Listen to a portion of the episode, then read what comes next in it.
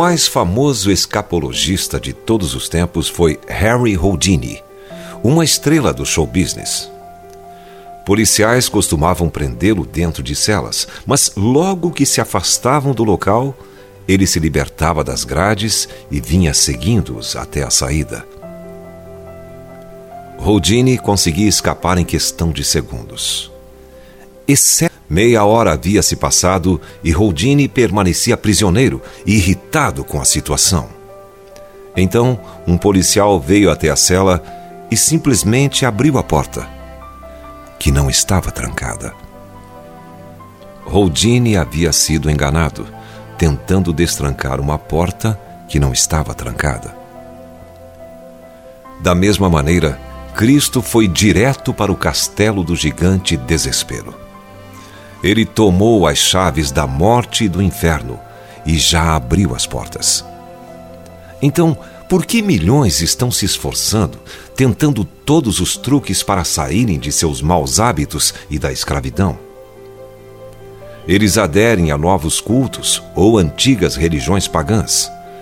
Dão ouvidos a novas teorias ou correm em busca de psiquiatras. Mas por quê? É Jesus quem liberta os homens. E ele faz isso o tempo todo.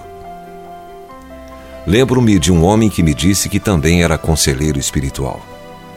Entretanto, ele não acreditava que Jesus Cristo é o Filho de Deus, nem que a Bíblia é a palavra de Deus. Gostaria de saber então se esse assim chamado conselheiro conseguia ajudar alguém. Essas pessoas que vêm até você devem ir embora derrotadas, não é mesmo? Perguntei. Ah, não. Eu apenas faço com que se acalmem, respondeu ele. Então eu olhei bem nos olhos dele e disse: Um homem em um navio naufragando precisa de mais do que um tranquilizante. Ele não precisa que o acalmem, precisa que o salvem. Quando Jesus vai ao encontro de um homem em um naufrágio, ele não joga um calmante para ele dizendo: morra em paz. Ele estende as mãos marcadas pelos pregos da cruz, segura-o, levanta-o e lhe diz: Porque eu vivo, vós também vivereis.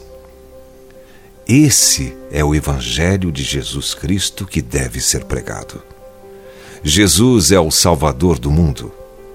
Essa mensagem é vida, paz e saúde para o espírito, a alma e o corpo. Fale sobre isso ousadamente hoje.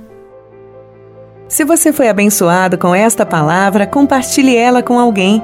Esta devocional foi extraída do livro Devocionais de Fogo, do evangelista Reinhard Bonnke, fundador da Cefam, Cristo para Todas as Nações. Para conhecer mais sobre a Cefam e seus inúmeros projetos evangelísticos no Brasil e no mundo, basta acessar cfan.org.br ou baixar o aplicativo Cefam Brasil nas plataformas Google Play e Apple Store.